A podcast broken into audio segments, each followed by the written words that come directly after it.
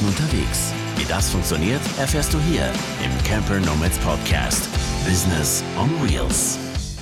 Hallo und herzlich willkommen zu einer neuen Podcast-Folge bei den Camper Nomads.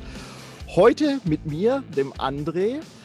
Und was soll ich euch sagen? Ich bin schon ein bisschen aufgeregt heute. Es ist nämlich mein erstes Interview für die Camper Nomads, das ich ganz alleine führe. Ich habe mittlerweile fast an die 100 Interviews geführt in meinem Podcast-Leben, aber es ist doch ein bisschen aufregend für diesen Kanal jetzt auch mal selbstverantwortlich für den ganzen Podcast zu sein. Aber ich bin ja nicht alleine. Ich habe mir eine Gästin eingeladen, wie das Neudeutsch so schön heißt. Sie ist Mutter von zwei eigenen Kindern und einem Bonuskind. Den Begriff mag ich besonders gerne. Hat einen Mann, zwei Hunde und der Vollständigkeit halber ein paar Bienen. Sie ist Heilpraktikerin, Hebamme, Coach und Dozentin an der Deutschen Heilpraktikerschule in Fulda. Sie bietet in ihrer eigenen Naturheilpraxis Heilbehandlungen, Coachings, Workshops, Seminare und Ausbildungen an. Sie hat ein riesiges Wissen mit jahrelanger Erfahrung und ihre Aus- und Weiterbildung zähle ich hier nur mal beispielhaft auf, da wir sonst die ganze Podcast-Folge nur darüber sprechen könnten. Sie ist, Kranios, äh, sie ist ausgebildet in kraniosakraler Osteopathie, in Phytotherapie, das will ich gleich nochmal wissen, Schröpfkopftherapie, Traumheilung bei Babys, Beckenbodentraining. Sie ist Heilpraktikerin für Kinderheilkunde und Frauenheilkunde, Kunde, anthroposophische Medizin und sie ist auch noch Ethnobotanikerin und, und, und. Wie gesagt, Sie schreibt selbst über sich, ich bin furchtbar neugierig, naturverbunden, ehrlich und mit einer großen Portion Optimismus beschenkt worden. Und ich finde das Leben einfach großartig. Und wir finden es großartig, dass du es heute zu uns in den Camper Nomads Podcast geschafft hast. Ein ganz herzliches und fröhliches Willkommen, Ellen Langstein. Hallo, ich freue mich total, dass ich da bin. Vielen Dank und ich bin total geplättet, was du über mich alles erzählen kannst. Das ist spannend, das mal so zu hören. Ja, genau. total cool. Man, ja. man, selbst beschäftigt sich damit, wenn man das irgendwo niederschreibt. Ich habe mich ja ein bisschen auf deiner Webseite umgeguckt und äh, mich vorbereitet darauf. Und wenn man das dann selbst wieder hört, dann denkt man, okay, ja, okay. Also ich möchte dazu nochmal sagen, ich bin jetzt erst 45 Jahre alt. Wenn man ja. das so hört, klingt das, als ob ich ungefähr 80 bin. Also das wollte ich jetzt nochmal klarstellen. Genau, genau. Für die Hörer, die das jetzt nicht bei YouTube angucken, das Video, genau. Also, ähm, und ich glaube, so ein Begriff Powerfrau gehört da noch als Überschrift oder Zwischenüberschrift mindestens darüber, weil wir kennen uns ja auch schon eine ganze Weile, Ellen. Du bist jetzt auch schon eine ganze Weile bei den Camper Nomads im Mitgliederbereich und ich finde das einfach klasse, was du an Tag legst an Energie, ähm, äh, zum Beispiel diese Vorbereitung für den Podcast, wir benötigen ja dann immer ein paar Sachen von den, von den Interviewgästen. Und dann schreibst du mir, ja, aber das schaffe ich erst Ende der Woche, vielleicht Anfang nächster Woche. Und eine halbe Stunde später kommt eine Nachricht, oh, ist jetzt doch schon fertig, hier hast du den Text. also ich finde, das spiegelt das wieder, wie, mit welcher Power du an die Sachen rangehst. Und das finde ich sehr, sehr gut und bewundernswert und das finde ich einfach fantastisch und das Ganze eben sehr natürlich, was wiederum eben dann auch zu deinem Beruf oder zu deiner Berufung passt. Dankeschön. Ich muss dazu aber zu meiner Verteidigung sagen, ich kann nur mit so viel Power an Dinge rangehen, die mir wirklich am Herzen liegen. Also ja. Dinge, die mir auf Deutsch gesagt am Arsch vorbeigehen, ja. die kann ich auch richtig gut liegen lassen. Mhm, mh. Ja, aber ich glaube, Entschuldigung, ich glaube, das geht vielen Menschen da draußen so und äh, mir persönlich auch, wenn man so im Flow ist und das, da sprechen wir auch hier im Podcast immer wieder drüber, ähm, übers Business on Wheels, dass das dann vielen Menschen so geht, dass sie dann so im Flow sind und Zeit vergessen und alles um sich herum vergessen. Ne? Genau. Wir wollen aber heute mal ein kleines Feld von deinem ganzen Wissen beleuchten und haben uns zusammengefunden, um über Gewürze und ihre Heilkraft zu sprechen. Denn Gewürze brauchen wir ja auch alle für unser Leben unterwegs im Van, nutzen sie mehr oder weniger täglich. Und du möchtest uns heute mal so ein bisschen Wissen mitgeben, um vielleicht das ein oder andere Gewürz bewusster einzusetzen oder auch einfach zu wissen, was tue ich mir da eigentlich Gutes damit? Ich glaube, viele wissen, so ein Grundwissen über Gewürze, dass es gut ist und dass es ähm, vielleicht, dass die frischen Gewürze besser sind als die getrockneten, aber vielleicht irren wir uns da auch. Magst du da mal vielleicht mit anfangen, so ähm, über die ja, Wichtigkeit oder über die Wirkung der, der Gewürze so im Allgemeinen? Und dann steigen wir nachher tiefer in die einzelnen Sachen ein. Das mache ich ganz sehr gerne. Also die Gewürzheilkunde kommt ja im Prinzip, es ist ein, ist ein Teilgebiet der Phytotherapie. Da bist du vorhin auch in meinem Lebenslauf drüber gestolpert. Das ist ganz banal die Kräuterheilkunde. Also das mhm. heißt, die Gewürzheilkunde gehört im Prinzip zur Kräuterheilkunde dazu. Und was man wissen muss, ist im Prinzip, dass der Gewürzhandel eines der ältesten Handel auf der Welt ist. Und früher waren Gewürze so kostbar wie Gold im Prinzip, weil man sie eben ja genutzt hat, um Speisen aufzuwerten, für den Geschmack, von der Farbe her, aber natürlich auch um gewisse Wirkungen damit ganz gezielt und bewusst zu erzeugen. Und ich glaube, das ist uns so ein bisschen verloren gegangen. Wir verwenden zwar Gewürze, Gewürze, weil es in irgendeinem Rezept drin steht oder weil wir das halt gerade im Schrank stehen haben und uns denken, könnte passen.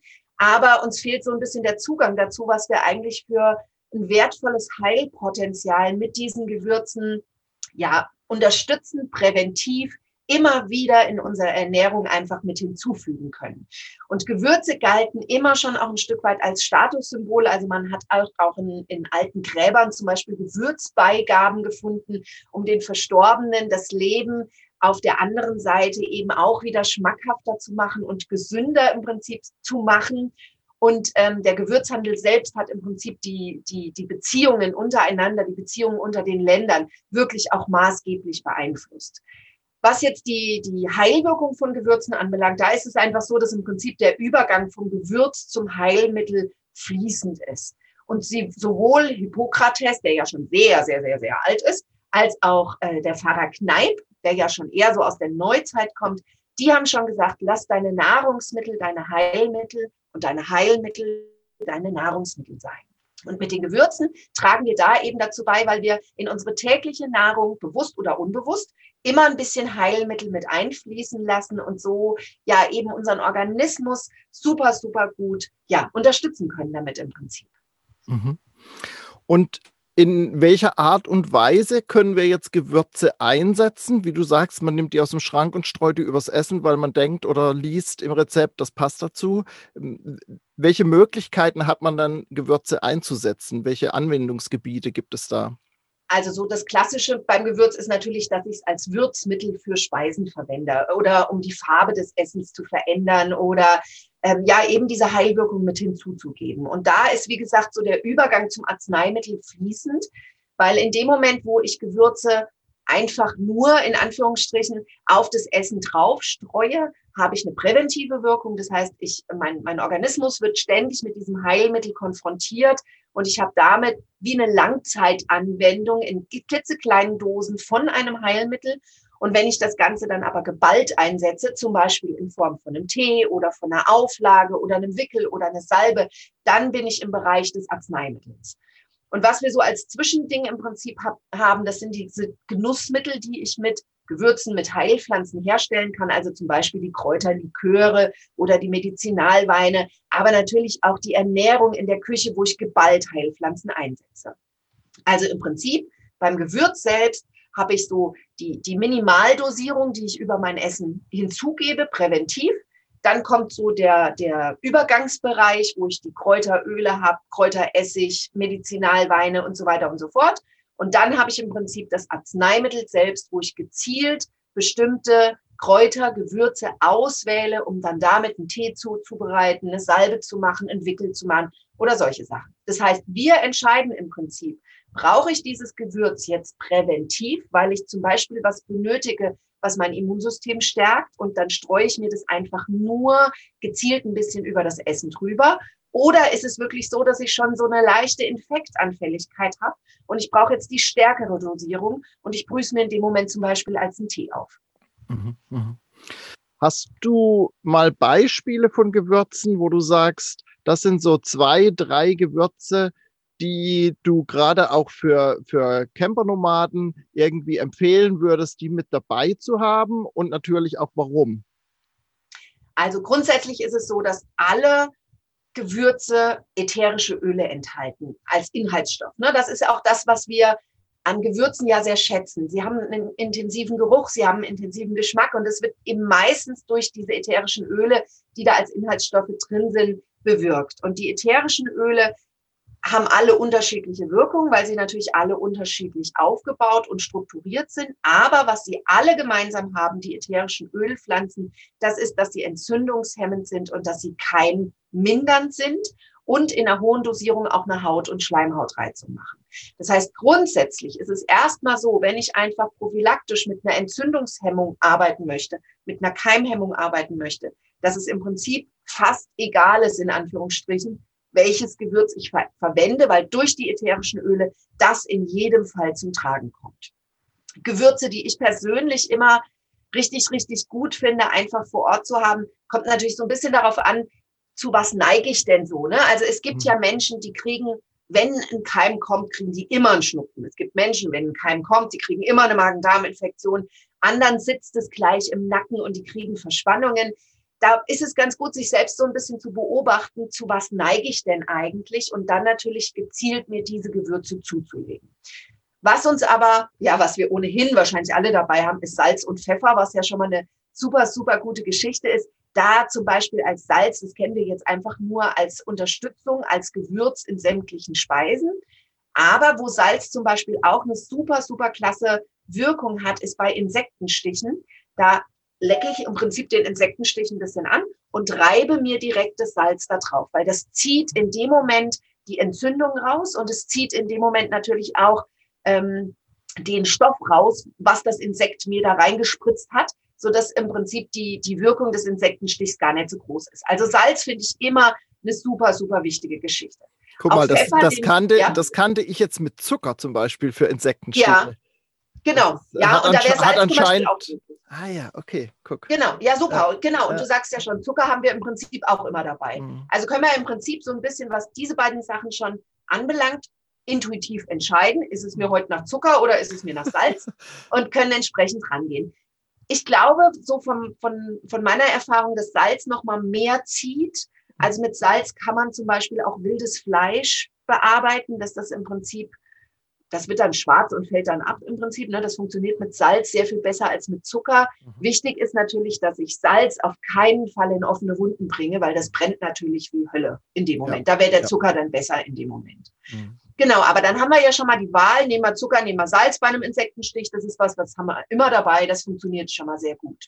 Mhm. Das andere, was wir immer dabei haben, ist der Pfeffer. Und Pfeffer galt früher auch als Statussymbol in der feinen Gesellschaft, weil das eben wirklich ein, ein wertvolles Gewürz ist. Und Pfeffer ist von seiner Wirkung wieder entzündungshemmend und antibakteriell aufgrund der ätherischen Öle, die drin sind. Aber er wirkt eben auch durchblutungsfördernd und regt den Leber-Galle-Fluss ein. Das heißt, der Pfeffer hat wirklich eine wunderbare abwehrstärkende Wirkung. Und durch seine Durchblutungsförderung könnten wir den zum Beispiel auch auf Körperteile auflegen, wo wir eine Durchblutung erreichen wollen. Also Verspannungen zum Beispiel, Verkrampfungen. Da könnten wir den Pfeffer zum Beispiel auch als Auflage anwenden. Noch das, besser bietet sich da Paprika an oder Chili. Aber okay. wenn wir beim Pfeffer bleiben, das wäre auch eine gute Möglichkeit. Und das machst du dann als Wickel oder wie machst du das? In dem Fall würde ich es tatsächlich als Wickel machen, weil ich, ich glaube nicht, dass dann jemand auf die Schnelle eine Salbe anrühren möchte. Mhm. Ähm, wenn ich auf die Schnelle eine Salbe anrühren wollen würde, würde ich das mit anderen Sachen machen, die noch mal intensiver wirken. Beim Pfeffer würde ich es jetzt als Wickel machen. Das ist ganz einfach. Ich nehme irgendein Fett. Das kann Butter sein, das kann Kokosfett sein, das kann Schweineschmalz sein, das kann Ghee sein. Also irgendein Fett, was ich mir auf ein Zellstofftuch aufstreiche. Mhm mache da meinen frisch gemahlenen Pfeffer am besten drüber und lege das dann entsprechend auf die Stelle auf. Und dann kommt diese durchblutungsfördernde Wirkung zustande. Es wird dann natürlich durchwärmt, es wird besser mit Sauerstoff versorgt, Giftstoffe werden besser abtransportiert, es kommt zu einer Entspannung, zu einer Entkrampfung und zu einer Schmerzlinderung. Cool. Das ist doch schon ein Wahnsinnstipp, cool. oder? echt. ja. Weil das hat man echt immer dabei, ne? Das sind die, ja, genau. Pfeffer, Salz, Zucker hat man immer, immer, immer dabei. Genau. Ich denke, was man auch immer dabei hat, oder meistens zumindest, ist Paprika. Mhm. Und Paprika geht so von seiner Wirkung nochmal, ist es nochmal intensiver als der Pfeffer, was diese durchblutungsfördernde Wirkung anbelangt. Und der Nebeneffekt von Paprika ist, dass er ein starker Vitamin C-Spender ist. Der hat ungefähr so viel Vitamin C wie eine Zitrone.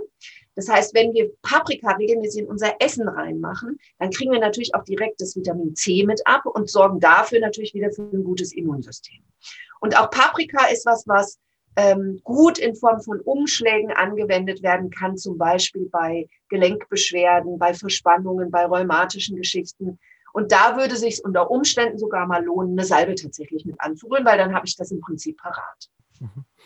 Ähm, ich überlege jetzt gerade, wie ist das denn? Hm, man hört das immer wieder, oder ich habe das zumindest schon mal gehört, manche Gewürze soll man mitkochen oder mitbraten, andere erst gegen Ende rein ähm, ins Essen. Wie, wie ist das eigentlich aus deiner Sicht, jetzt aus der Kräuterheilkundensicht?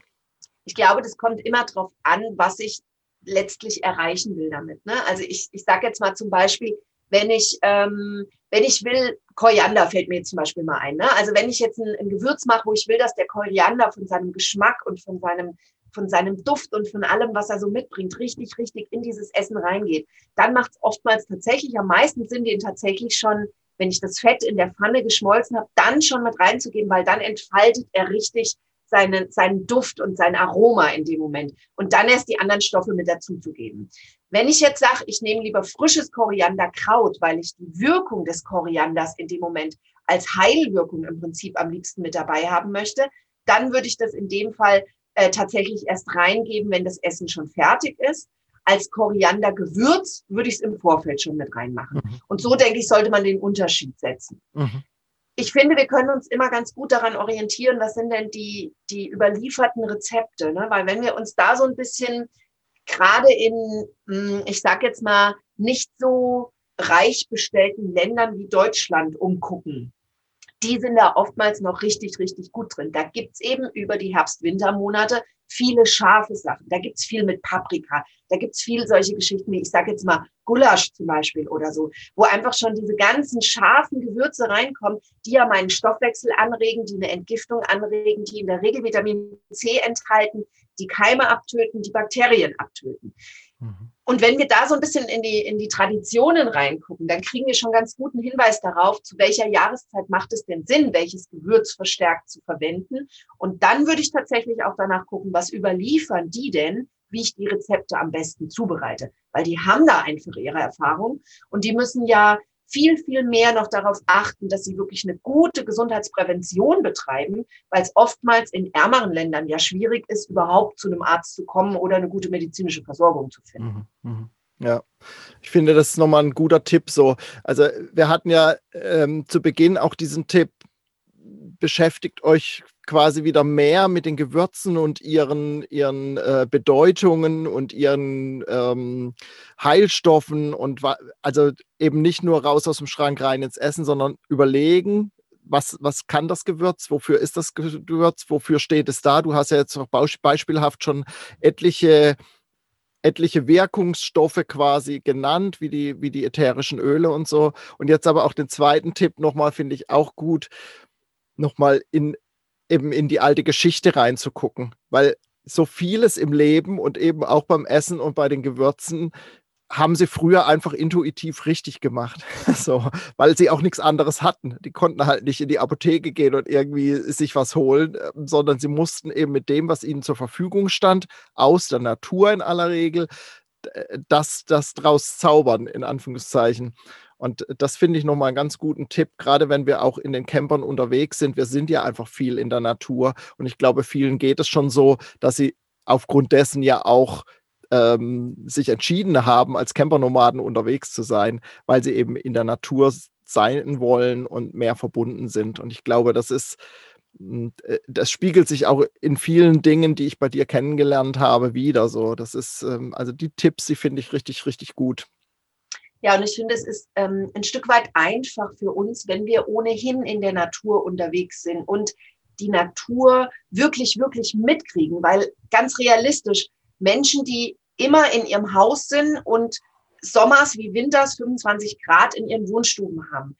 Die, die kriegen nicht mehr mit, was ist denn eigentlich, wenn es richtig kalt ist, wenn es regnet, wenn es feucht ist, wenn es trocken ist, wenn es heiß ist. All diese Geschichten, die wir ja im Camper, dadurch, dass wir so viel in der Natur sind, dadurch, dass wir auch viel mehr rausgehen und natürlich auch nachts nett unsere 25 Grad im Camper halten. Mhm. Also ich mache das zumindest nicht. Nee, äh, nicht. Dadurch kriegen wir ja viel mehr mit, was, was ist denn gerade für eine Qualität draußen unterwegs. Und wenn ich mir dann einfach mal die Zeit nehme, die Gewürze, die ich so mit mir rumfahre, einzeln zu probieren, am besten mit verbundenen Augen, weil sonst manipuliere ich mich selber.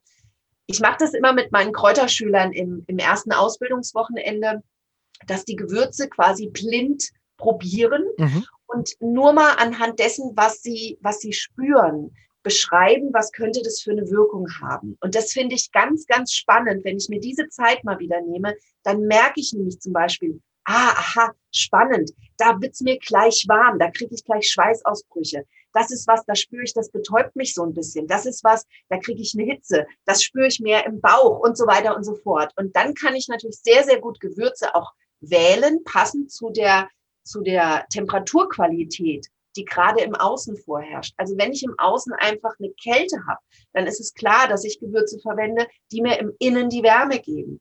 Habe ich gerade im Außen eine massive Hitze, dann gucke ich natürlich, dass ich irgendwas nehme, wo ich merke, das kühlt mich so ein bisschen oder ähm, ja, sorgt dafür, dass ich da so ein bisschen mehr regulieren kann in dem Moment damit.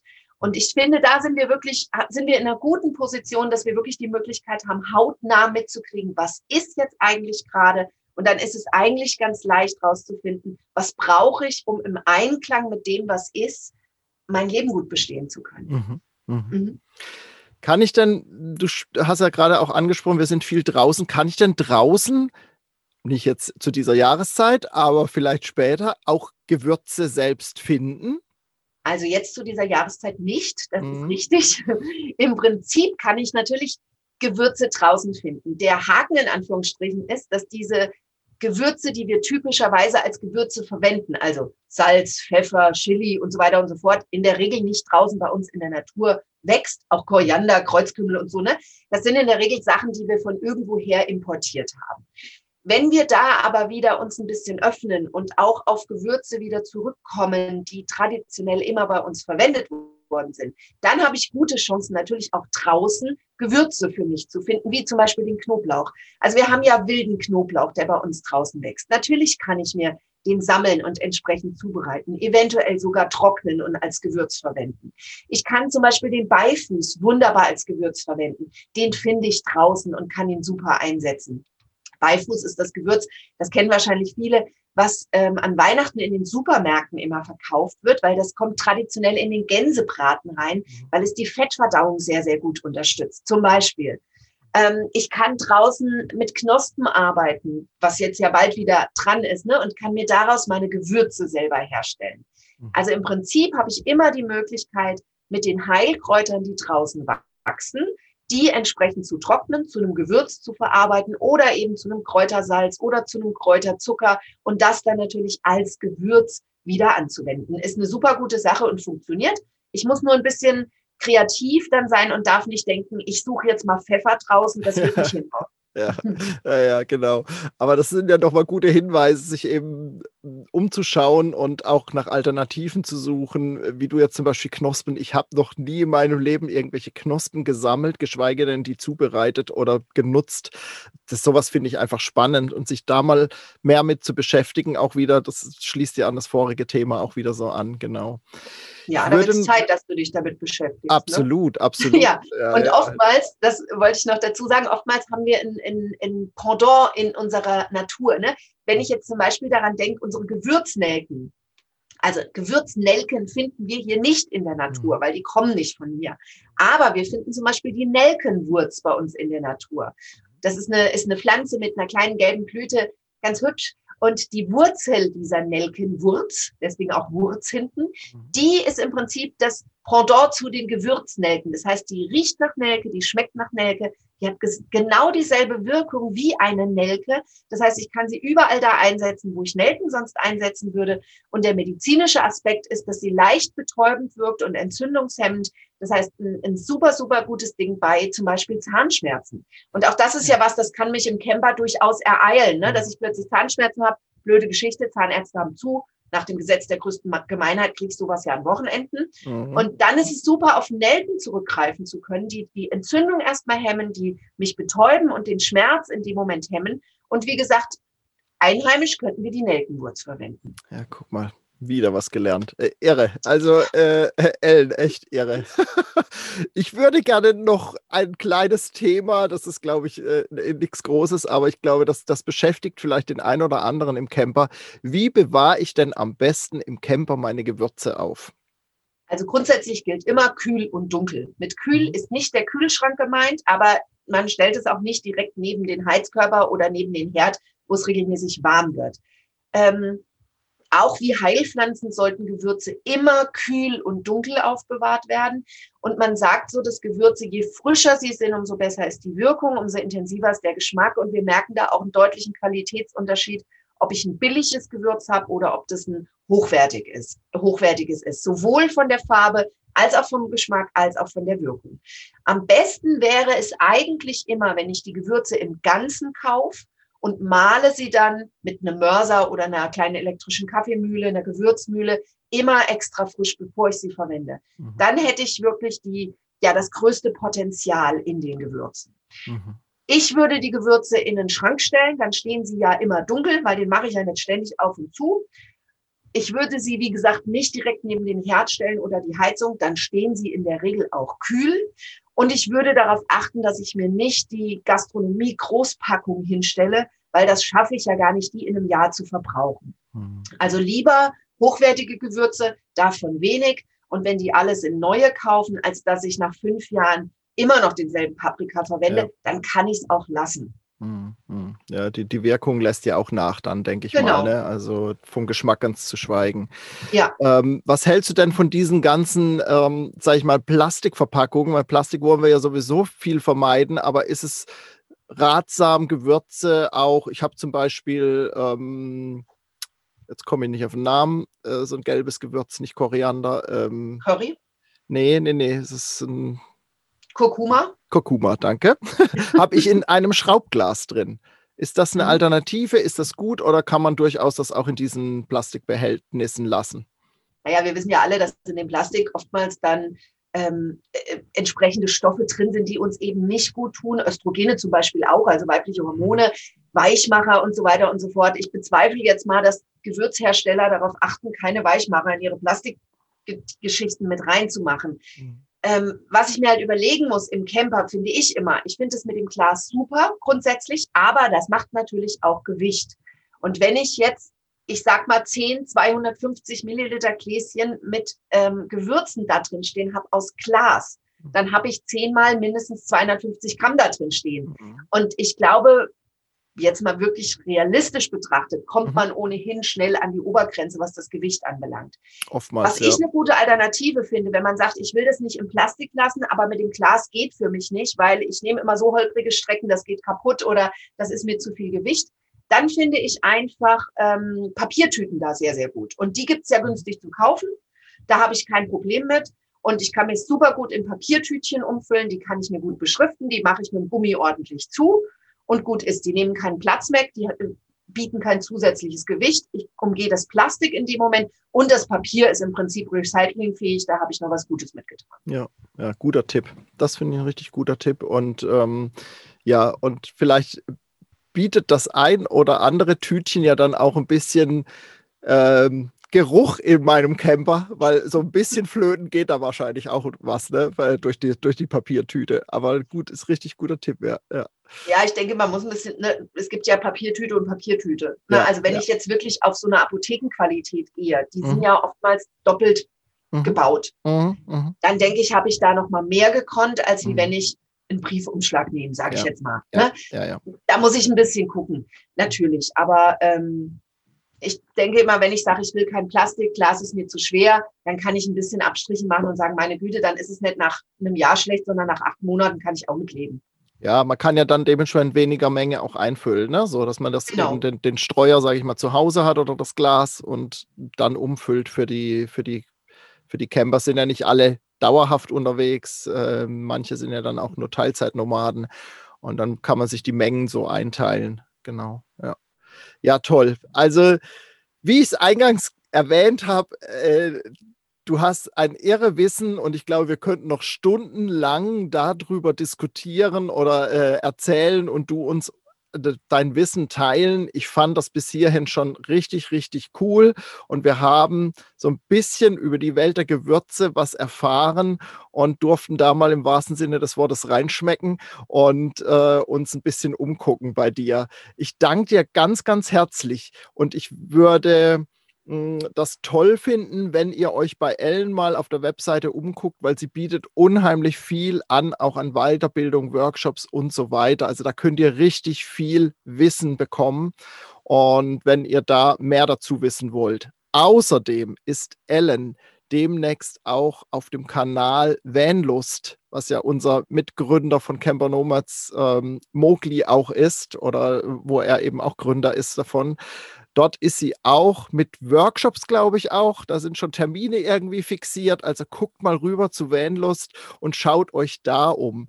Und wir werden Ellen bestimmt auch noch mal hier am Mikrofon vor der Kamera haben, denn Ellen und äh, das ist gleichzeitig auch eine Einladung an dich, ähm, ist auf dem Weg, ein Teil ihres ihrer Heil, äh, Naturheilpraxis auf Online-Business umzustellen. Und das ist ja das, was wir hier auch Business on Wheels äh, versuchen irgendwie umzusetzen und da Tipps rauszuhauen. Und ich glaube, das wäre auch nochmal eine tolle Podcast-Folge mit dir, da zu gucken, wie du das schaffst, aufs eigentlich in erster Linie denkt man so, ne, gerade auch äh, ähm, die Körpertherapien und so, das ist ja schwierig dann, aber es gibt doch auch das ein oder andere, was man auch online umsetzen kann und äh, das Business verändern kann. Und ich glaube, das wäre auch nochmal eine spannende Folge mit dir, wenn du dazu Lust hast.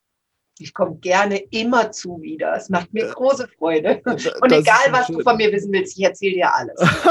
das ist schön, Ellen. Das freut mich sehr, genau. Ich glaube, damit haben wir das ganz rund bekommen für heute. Und ich danke dir nochmal sehr für deine Zeit und auch für dein Wissen, für deine Weitergabe hier, die du hier bei dem Camper Nomads Podcast hinterlässt. Vielen, vielen Dank dafür, Ellen. Ich danke dir vielmals. Dankeschön. Ihr Lieben, habt eine gute Zeit. Wir hören uns dann bei der nächsten Folge. Bis dahin. Tschüss. Tschüss.